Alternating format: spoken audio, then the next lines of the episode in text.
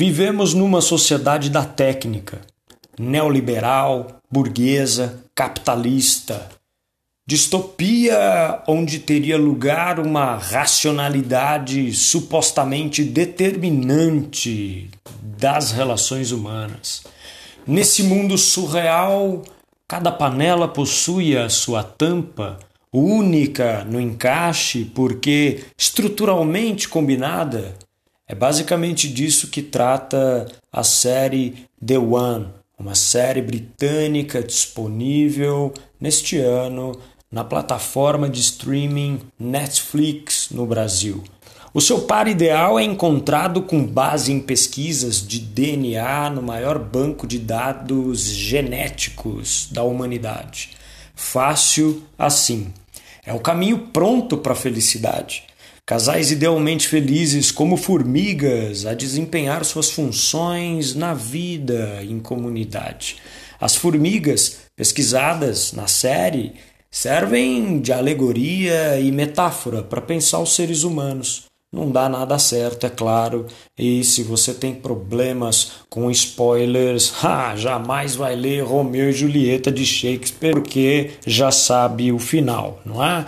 A série The One no Netflix dá o que pensar. Trata no fundo de um tema bastante clássico para a gente já começar essa conversa. Tente explicar o porquê você gosta de quem gosta dizer o que é o amor. Isso é muito difícil. E a questão é qual o lugar das nossas escolhas aí? Temos verdadeiramente escolhas? Ou será que coisas das quais sequer somos conscientes nos regem os gostos, os desejos, os apetites, etc.? São questionamentos existenciais Seres humanos somos ou estamos em cultura, imersos na linguagem, feito peixes que não percebem a água dentro do aquário. Nós possuímos gestos que modificam tudo nas nossas relações, cultura, linguagem. Vivemos em espaços entre uns e outros, afinal de contas, de produção de indeterminação. A série coloca esse debate sendo capitalizado por uma empresa privada, como a gente vai aqui debater hoje. A empresa chama-se The One. O Estado se preocupa. Uma personagem empunha uma placa em frente à rua dessa empresa, ali no enredo, protestando. E a placa tem a seguinte frase: Uma combinação feita no inferno. Ha! o capitalismo, se é que me entendem. E é curioso como essa mesma frase, lida no decorrer da trama, vai ganhando novos significados. The One, a série possui oito episódios de mais ou menos 45 minutos cada. A direção é de Howard Overman mesmo roteirista de Guerra dos Mundos, lançado em 2019, de Merlin, uma série que rolou aí entre 2008 e 2012, um roteirista, diretor que já explora ali o gênero sci-fi, ficção científica, que é um gênero é, que normalmente lida com conceitos ficcionais, imaginativos, relacionados ao futuro, ciência, tecnologia e os seus impactos, as suas consequências num determinado tempo e sociedade, uh, ou mesmo na subjetividade dos indivíduos, a um gênero que surge aí no, no século XIX, século XX, não é? Uh, fazendo uso de alguns expedientes característicos. Bom, para me ajudar hoje nessa conversa, eu vou chamar aqui o pensador e crítico amador de cinema, o Germano Martinho. Vem com a gente que a conversa hoje vai ser boa.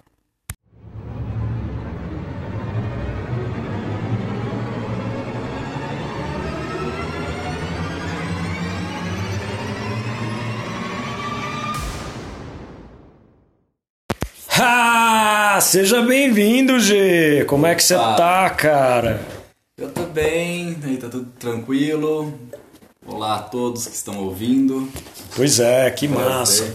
É, então, eu queria falar assim da apresentação. Eu não sei se uh, todo mundo prestou atenção, mas eu disse da, uh, da sua atividade, do teu exercício crítico uh, sobre o cinema, não só a respeito da sétima arte, mas é, como amador, não é? E aí eu queria só dizer que é, trata-se aí de um exercício importante, não é? A gente parar para pensar que a crítica de cinema ela não é uma ciência, ela é algo que é, é, é reconhecida do ponto de vista social, na medida em que estabelece com os leitores, com os espectadores, um diálogo instigante.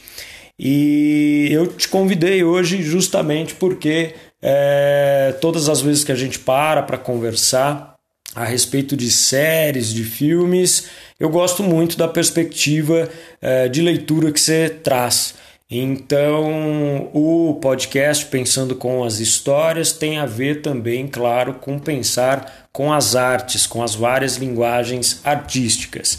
E como eu apresentei já no início, hoje nós vamos aqui debater algumas questões a respeito da série The One, que está no Netflix esse ano, é baseada num livro homônimo, não é? The One, é, de um autor chamado John Mars, acho que é assim que pronuncia, e, e é um autor que se inscreve numa linha é, de literatura, de ficção científica, é, de distopia, não é?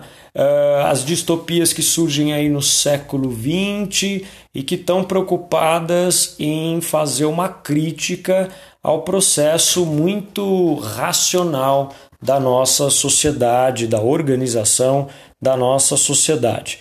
Então, para a gente começar esse debate, eu fiz um levantamento de algumas críticas é, e percebi que a maior parte delas descreve o enredo, apontam algumas características da série, e aí, para a gente abrir a nossa conversa, é, falando dessa série que mistura, não é? Como alguns críticos já apontaram, ficção científica, suspense policial, drama. É, o que, que você achou é, das críticas que surgiram é, sobretudo enfatizando que é a busca pelo amor ideal, é, sobre o que é o amor, não é como tema central dessa série. Certo. Bom, eu quando eu vou começar a assistir uma série, eu já gosto de ver as críticas antes, né? Que é já uhum. pra eu me, me ajudar a escolher qual eu vou ver. E essa série é uma série que ela tem tido bastante críticas, né, principalmente pelo tema, e eu percebi que quando você pega um, um crítico que tem uma visão mais rasa, é aquele que costuma só avaliar a produção foi boa ou a produção não foi boa. Sim. É, é quando você pega algumas críticas que são um pouco mais negativas, fala até que a série acaba não trazendo coisas novas. Uhum. Mas o que me chamou a atenção é que quando você vê um crítico que se aprofunda no tema da série, ele já começa a falar muito bem. Porque o assunto tratado na série, ele realmente é um assunto que, por mais que possa estar batido, já vem sendo tratado em outras séries e filmes. Clássico, mas né? sim, Clássico. mas é um assunto que nessa série especificamente eles abordam de diferentes ângulos de visão. Então acaba ficando te fazendo pensar mais sobre. Uhum. É, eu até vi é, que essa série explora um tema clichê. Numa das críticas que eu li, é, explora um tema clichê trabalhado muitas vezes por comédias românticas, por dramas também, essa questão da busca, né, do que é o amor, do amor perfeito, o amor ideal, o amor romântico ou o amor trágico, enfim, todas essas leituras historicamente conhecidas. É, e a gente pode pensar também o aparecimento, o surgimento dessa série como é, uma certa linha já trabalhada em outros lugares, não é? Eu vi que há paralelos dessa série com Black Mirror, uh, com obras literárias como 1984 de George Orwell, que também virou filme. O que, que você pensou em relação a isso? Tem outras séries que, que são parecidas, que você vê uma estrutura ou temática ou mesmo é, da linguagem cinematográfica próximas para a gente poder comparar e pensar assim uma certa intertextualidade de temas, de coisas? Sim. É, essa comparação que eles fazem da série com Black Mirror, eu acredito, né, aliás, num primeiro momento, eu achei que é por a série ser num futuro, né, não tão distante, mas é uma série futurista, né, e, mas depois eu, eu acredito que não. Na verdade, essa comparação veio por conta de uma série da Amazon que chama Soulmate, e, e, essa série é do mesmo produtor de Black Mirror, então ela é muito similar. A Soulmates, ela realmente, você assistir Soulmates, por alguns momentos você acha que você está assistindo Black um Mirror. episódio de Black Mirror. Oh, legal. É, você vê que a questão da fotografia, o cenário, os personagens, a, a, o vestuário, é tudo muito parecido com Black Mirror e aquela questão dos episódios análogos também. Porque é, você falou do mesmo produtor. Do mesmo produtor. É, porque eu me lembro de ter lido, não cheguei a checar se é verdadeira essa informação, que Black Mirror teve a cada episódio uma equipe e um diretor diferente. Né? Uhum. Não, é, mas o, a direção. A produção, e a é, produção é, é a mesma. É, entendi. E. Enfim. A, então o Soulmates é do mesmo criador, vamos colocar assim, de Black Mirror. E a Soulmates ela trata exatamente esse mesmo assunto que é tratado em The One, que é a, tecnologia te ajudando a encontrar o seu amor ideal. Sim, para quem ainda não chegou a ver uh, ou não tem acesso à Netflix, enfim, a, a, o tema geral, a sinopse dessa série, segundo alguns sites e mesmo pela Netflix, é o seguinte, né? É, é, a série ela tem como pano de fundo um futuro no qual as pessoas conseguem encontrar a sua alma gêmea graças a um teste de DNA. Então tem lá é, cientistas que descobrem né, que todos têm um gene que compartilham com um único ser humano e usam uma simples, uma simples amostra de cabelo, enfim, para determinar esse parceiro ideal. É, a gente sabe que esse também é um tema clássico, não é? Dessa busca pelo amor verdadeiro, embora haja muita discussão em torno da monogamia como uma construção cultural, histórica, não é? E a série trabalha o destino aí de pelo menos cinco personagens, cinco indivíduos que aguardavam o resultado desse teste de DNA, dessa combinação, né, como é, se diz na série, é, e o resultado muda completamente a trajetória dessas pessoas. Né? É, essas associações genéticas elas são perfeitas no papel, não é? No, é, no, no, ideário da busca do amor perfeito. É, no entanto, a série trabalha os segredos, é, as questões assim obscuras, obscenas desses personagens, deixando a trama, eu achei é, bem na pegada assim de que você começa a ver e não, não quer parar mais, não é? é pegar aqui um, um, outro, um outro tema que é, é, já no início da série a gente vê Achei bem curioso que a Rebecca, né, o nome Sim. da personagem protagonista, Rebecca Webb. é Rebecca Webb, que é a, a, a dona ou uma das donas, né, porque ela tem um sócio e um investidor, né, é, ela logo no começo aparece assim num cenário como que de palestras do TED, né? Uma coisa assim, Sim, é falando, TED, é, né? falando é, dessa experiência e de como isso dava certo, né? E a plateia é, alvoroçada, excitada com a ideia de, de encontrar essa determinação genética do par ideal. E eu achei muito curioso que ela disse assim num certo momento do discurso dela as pessoas precisam ter os, os contos de fada de novo, né? E etc e tal. Bom, é, para que eles conseguissem fazer e criar de fato essa empresa e levar adiante uma espécie de sistema que vai servir como um programa de encontros amorosos, vamos dizer, uh, eles, enfim, conseguem acesso é, a um banco mundial de DNAs não é? de, de dados genéticos sobre a população mundial, para poder fazer esse cruzamento e determinar quem combinaria com quem. Né? Eu li algumas críticas que, inclusive, é, falam não é, da preocupação do Estado é, na série em relação a um sistema privado que utilizaria esse banco mundial de DNAs é, de forma, enfim, preocupante, né? a mudar mesmo a vida. De, existem personagens ali que estão sofrendo demais porque o casamento de 20, 30 anos acabou porque a esposa, o marido, enfim, acabou combinando com outra pessoa e essa determinação genética mudou o destino ali da relação. Eu fiquei pensando, não sei se você concorda comigo, que de certa forma esse é um tema, um pano de fundo que na verdade a, a série coloca para dialogar com a gente hoje no tempo presente. Porque de alguma maneira, em alguma medida, isso já acontece na medida em que a gente sabe que os algoritmos eles rastreiam, eles sondam todas as pegadas que a gente deixa pelo caminho dos cliques na, na, na, na rede de internet. Você concorda? O que, que você acha disso? É, enfim, o que, que você achou dessa. De, das...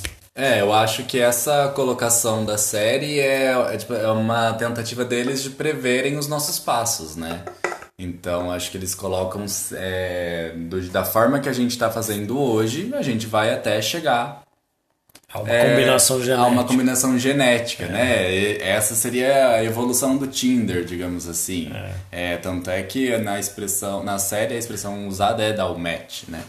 Isso, é muito curioso. Então, né? é, essa é uma. Seria uma evolução. O Tinder perfeito, porque no Tinder você consegue ver gostos da pessoa, é, músicas que ela ouve e algumas coisas assim. Que, e aí o, o próprio aplicativo te sugere: ó, essa pessoa ouve, ouve a mesma música que você, essa gosta das mesmas comidas que você. Faz combinações. Vai te sugerindo combinações. E então o, o The One seria a combinação única, a melhor combinação que eles conseguem fazer para você. O problema é que a gente descobre no Tinder que as pessoas mentem, né?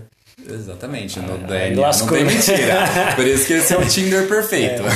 É, aí lascou, né? Então, é curioso porque eu fiquei pensando né, nessa sondagem dos nossos passos pela internet.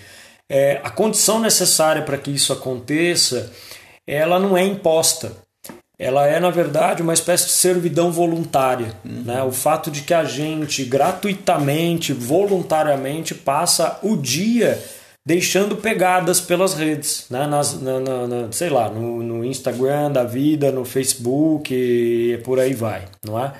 é voltando a dizer né, aqui que a, a, a série é baseada no livro homônimo de John Mars, eu queria comentar um pouquinho a respeito dessa linha a qual parece que esse autor da literatura que dá base para a série se inscreve, que é a literatura de distopia, não é? Na própria descrição nos sites assim que estão vendendo o livro, tem lá a associação desse tipo de narrativa e do tema a outra série como Black Mirror, você falou da Soul, da Soulmates. Soulmates e também a associação com 1984, que eu já mencionei aqui do George Orwell, que escreveu Revolução dos Bichos, enfim. É curioso porque as distopias, elas estão ficando cada vez mais comuns, não é? Talvez a distopia mais impactante que eu tenha assistido em tempos recentes, além de Black Mirror, foi The Handmaid's Tale, uhum. não é? E, e, é curioso porque tem também esse paralelo com é, um Estado autoritário, naquele caso, né? e agora uma empresa que, é, na, em The One, né? uma empresa que é, faz o teste e determina o teu futuro também. Né? Então, de qualquer modo, a manipulação é, de dados ou o monopólio é, sobre questões tão sensíveis da, da, da, da nossa vida é, sejam aí algo, vamos dizer, se não completamente manifesto no tempo presente, algo que esteja assim culturalmente latente, não é? Me parece que há um diálogo profundo é, dessas séries em relação à política mundial também, é, num momento em que cada vez mais a gente tem a ascensão de extremas direitas da vida e do perigo que as democracias correm não é? é? de se tornarem esse tipo de estado onde algo é imposto para a gente, modificando as nossas vidas. Mas aí eu volto na questão da servidão voluntária, porque esse é o título de um livro, de um discurso sobre a servidão voluntária, escrito ainda no século XVI pelo Etienne de la Boétie, que era um escritor, um filósofo da época, amigo de Michel de Montaigne, que escreveu os famosos ensaios. E nesse livro ele vai se perguntar justamente o seguinte: é, por que diabos a gente serve ou quer servir a um tirano? Não é? E, enfim, essa é uma pergunta válida até hoje para a gente, porque nos coloca uma questão.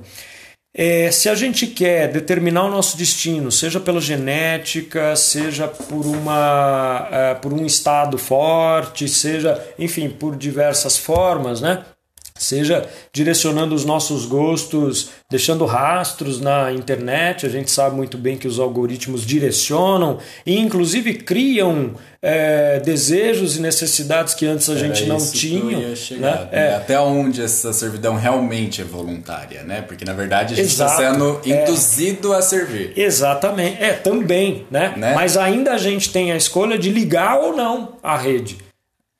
É aí que eu falo que a gente é induzido. Se você conseguiria hoje não, não utilizar o seu telefone? É, não. Se você precisa. Não. Eu acho que hoje eu não sei, né, mas andar na cidade sem o, o, o mapa é uma coisa. Exato. Virou uma necessidade Exato. tão grande Exato. que. É. Então parece que muitas vezes, ah, não, hoje eu vou fazer um day off, não vou usar o telefone. E aí você dá um tempinho e você já pensa, mas então o que eu vou fazer? Mas isso é bem curioso porque tá bem né? mesmo essa percepção, essa sensação, enfim, que a gente tem, né? esse sentimento, esse afeto, de que se a gente não tem o mundo nas nossas mãos, se a gente não tem ali acesso às informações, parece que a gente está perdendo alguma coisa, isso gera ansiedade, isso gera sei lá o que, então vira um, um, uma coisa que se retroalimenta. É. Né? E cada vez mais a gente está imerso. Claro, isso tem muito a ver com o que eu comecei a falando lá na introdução deste episódio, que nós vivemos numa sociedade da técnica né, em que é privilegiado muito a questão do meio, né, Tal como, por exemplo, na década de 60, né, Guy Debord estava escrevendo um livro chamado Sociedade do Espetáculo. E esse espetáculo é importante lembrar que a própria origem da palavra tem a ver com especulum, que tem a ver com espelho. E a gente vê esse espelho hoje na rede social com a, com a questão dos likes e de como isso é importante para o nosso, é, nosso ego, para o nosso narcisismo, enfim. E nessa mesma época tinha um outro autor muito famoso nas teorias da comunicação, Marshall McLuhan, que dizia o seguinte: é, os meios hoje em dia são o próprio fim, não mais a mensagem veiculada. E é exatamente isso, eu acho, que é, foi um tanto quanto profético, né? um tanto quanto, tal como as distopias talvez sejam hoje, e aí olhando uma série dessa me dá um pouco de medo da gente passar a viver esse tipo de coisa né? daqui 20, 50 anos, 100 anos, não sei porque naquele momento em que ele estava escrevendo isso ainda não tinha internet. As redes das quais ele falava eram as interconexões entre empresas multinacionais, transnacionais, é, no campo da economia mundial, daquilo que ficou conhecido como globalização. É?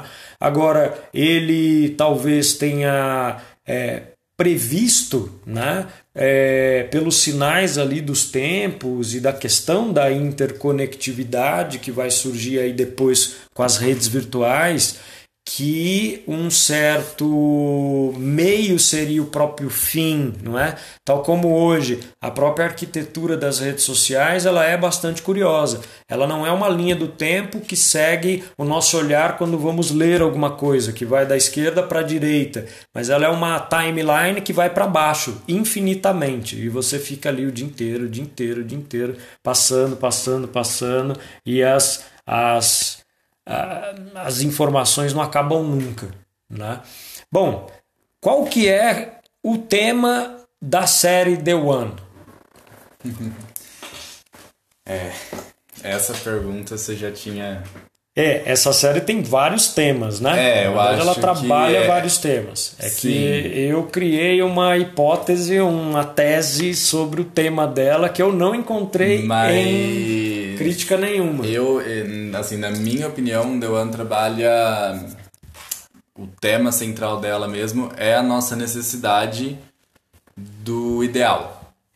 Não necessariamente o amor, mas o ideal. Você vê a Rebeca, ela quer, ela acaba não escolhendo o amor para escolher o poder, porque para ela aquele momento era o ideal. Aquilo era o ideal. Ela, ela queria poder. ser poderosa, ela não queria ser amada. É. Depois ela acaba meio que parece que ela se arrepende da escolha. Quer voltar atrás. Mas né? o ideal para ela naquele momento era Sim. aquilo, né? Sim. Ela queria ser uma mulher poderosa. É, a outra personagem ela quer ser uma mulher amada. Então é, é o, o, ideal dela, né? Essa coisa perfeita. Ela tinha que ser uma, uma, empresária que sem erros, a outra quer ser uma mulher perfeita, né? Uma esposa perfeita e assim por diante. Sim. É, eu me lembro também que a gente chegou a conversar um pouco antes de começar a gravar e a gente tinha comentado sobre a questão da escolha, né, como tema principal, Sim. ou como é, cada escolha envolve uma renúncia. Né? Na verdade, eu parei para pensar que o tema, o verdadeiro tema, talvez seja a traição. E é claro que pontualmente no enredo, na trama, no desenrolar da, da trama, é, o tema da traição vai aparecer diversas vezes mas me parece que sem se prender ao enredo, é, a questão é né, de onde vem essa distopia da busca do par perfeito. Por que distopia? Porque a, o correlato oposto da distopia é a utopia, no sentido né, que é, a palavra foi criada por Tomás Moros lá na, no, no, século XV, no, no, na época do Renascimento. E utopia é um lugar perfeito. Utopia é um. Né? Só que distopia agora para a gente, porque a determinação genética é ainda, pelo menos até então, um pouco demais. Né? É uma coisa.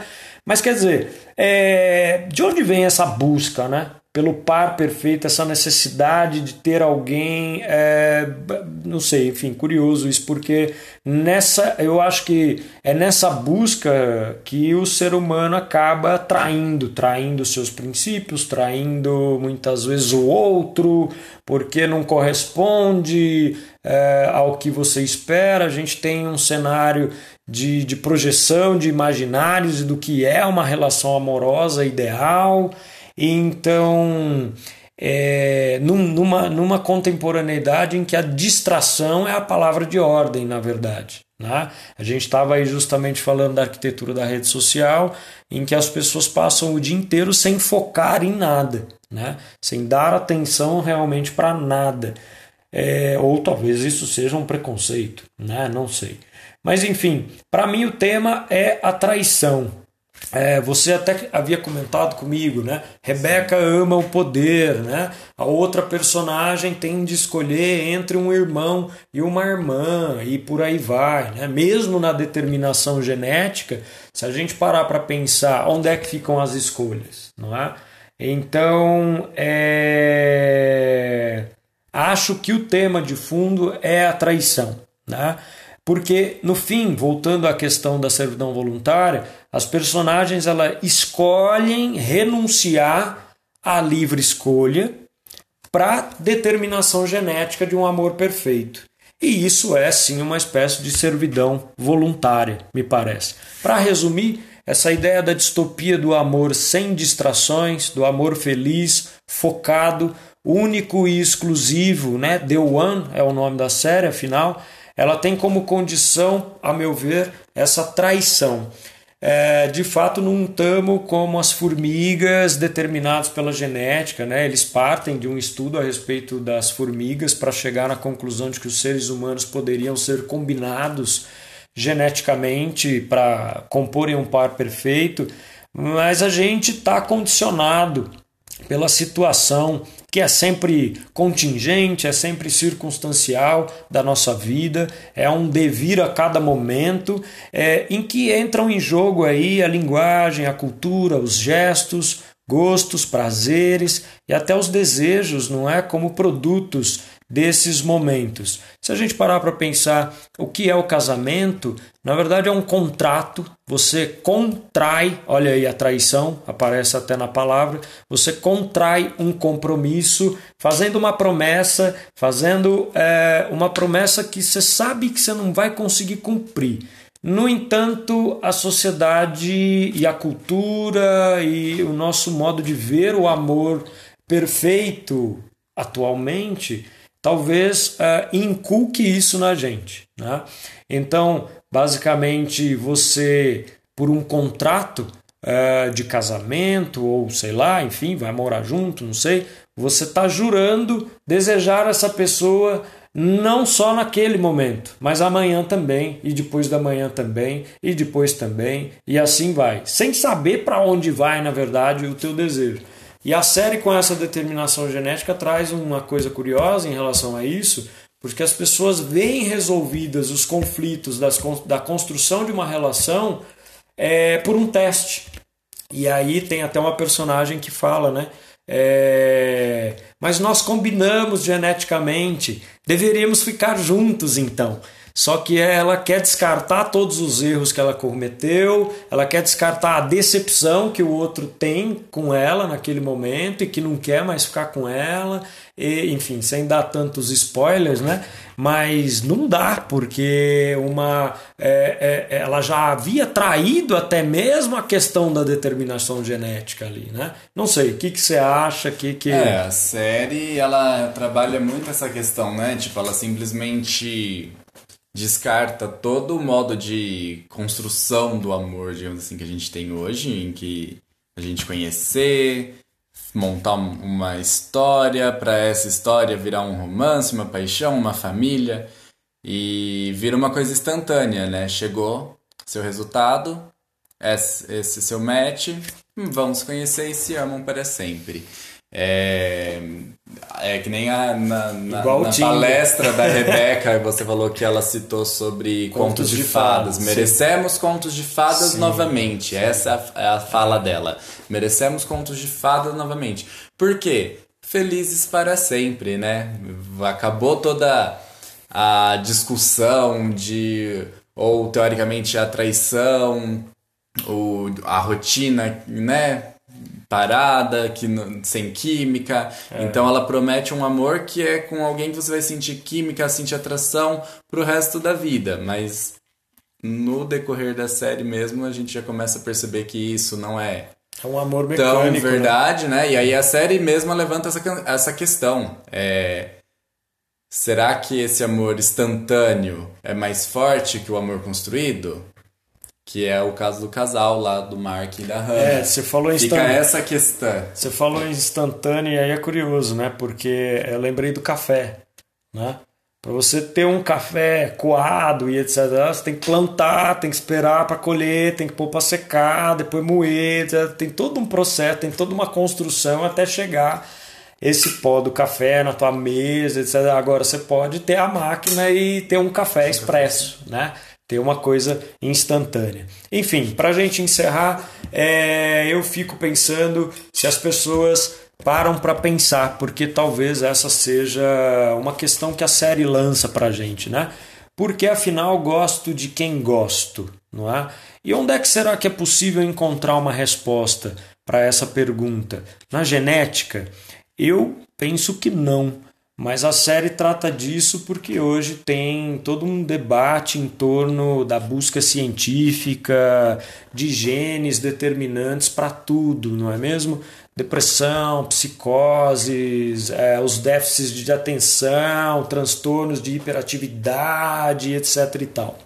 Quando na verdade são sofrimentos psíquicos e não doenças mentais, porque é preciso lembrar que o cérebro é uma coisa e a mente é outra. Eu não perco de vista, como historiador, né, ossos do hospício, é o fato de que tudo isso, esse grande discurso é, de uma razão diagnóstica que tem a pílula certa para você acordar, a pílula certa para você trabalhar, a pílula, esse cenário todo distópico e já descrito em obras literárias como Admirável Mundo Novo, do Aldous Huxley, uh, Ray Bradbury com Fahrenheit 451, o próprio George Orwell, ou o William Gibson com a sua trilogia Sproul, enfim, todos, todo, todas essas distopias da literatura, é, de ficção científica que surgiram ao longo do século XX já trataram disso. E a gente não pode perder de vista que estamos vivendo em sociedades neoliberais em que é muito interessante que te falte alguma coisa. Déficit de atenção, déficit sei lá do que, é, falta ali o amor verdadeiro. Por quê? Porque desse ponto de vista é, terá uma empresa, terá alguém que vai conseguir ter a solução para os seus problemas. Né?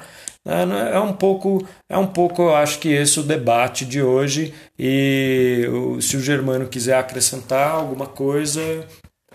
Uh, na verdade, eu, eu, essa pergunta que você fez, por que afinal gosto de quem gosto? É, eu, vou colo- eu vou colocar, eu vou dividir essa pergunta em duas e jogar ela aqui para quem estiver ouvindo pensar. É, eu gosto de quem eu gosto pela química. É uma atração, simplesmente gosto. Olhei, gostei. É uma química. É meio The One. É o match perfeito.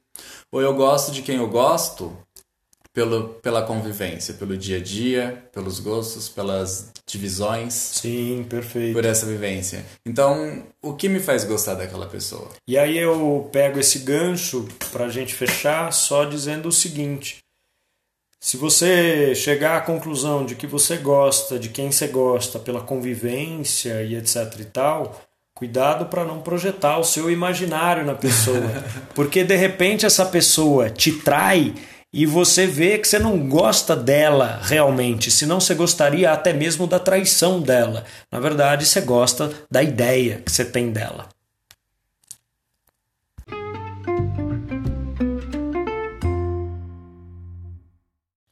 Então era isso que a gente tinha aqui hoje para falar para vocês. Espero que tenham gostado. A série dá o que falar, recomendadíssima pelo modo como trata dos temas. E hoje nós vamos ficando então por aqui. Até a próxima, fiquem bem, valeu!